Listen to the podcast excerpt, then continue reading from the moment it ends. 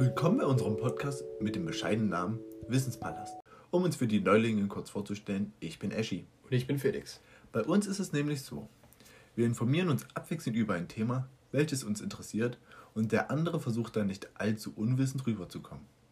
Ja, das ist unser Konzept. Und heute wollen wir uns damit beschäftigen, wie wir eigentlich Teil der Gesellschaft werden. Genau. Lass nicht lang schnacken. Was versteht man also unter Sozialisation? Stell dir vor, ich stehe vor dir. Wir haben uns länger nicht gesehen und ich strecke dir die Hand aus. Was tust du? Hm, Ich gebe dir zur Begrüßung die Hand. Richtig. Das ist Sozialisation. Ach, Ja, mach das mal mit einem Japaner. stimmt. Den Automatismus haben wohl einige Deutsche. Sollte Sozialisation bei unseren Hörern nicht längst stattgefunden haben? Ich meine, die Norm des Händeschüttelns sollte bekannt sein. Dann würde es tatsächlich wenig Sinn machen, es heute zu behandeln. Nein, Sozialisation findet immer statt, bis zum Tod. Der Mensch erlernt durch diesen Vergesellschaftungsprozess Kenntnisse, Fähigkeiten und Fertigkeiten. Und ihm werden Werte und Normen vermittelt. Spätestens mit 18 habe ich doch dann die Normen meiner Gesellschaft kennengelernt. Aber du meinst, dass der Prozess lebenslang stattfindet. Richtig. Ich gehe nochmal einen Schritt zurück.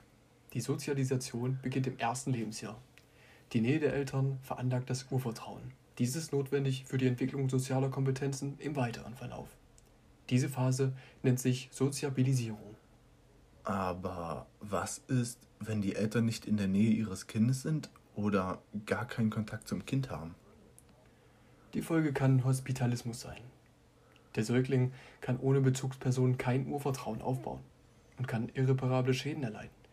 Diese Kinder haben oft Schwächen in der Ausprägung sozialer Kompetenzen. Ah, okay, okay. Äh, lass mich raten. Die Familie spielt eine übergeordnete Rolle? Genau. Sie wird als Primärinstanz bezeichnet.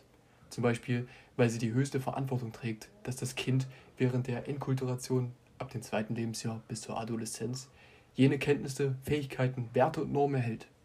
Diese passive Phase läuft danach in abgeschwächter Intensität weiter. Und dann folgt die Pubertätsrebellion.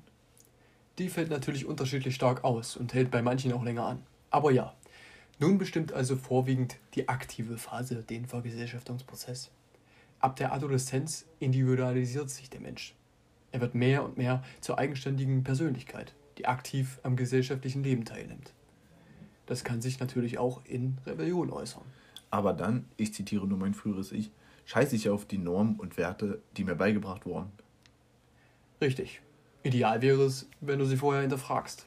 Aber ja, genau das ist Individualisierung. Spätestens dann hänge ich aber nicht mehr den ganzen Tag mit meinen Eltern ab. Klar, neben der Erziehung durch die Eltern und in den Bildungseinrichtungen wie Kita und Schule wird man auch unabsichtlich sozialisiert. Dies geschieht in Vereinen, durch Medien, eine Partnerschaft oder in der Peer Group, der gleichaltrigen Gruppe, der man sich zugehörig fühlt.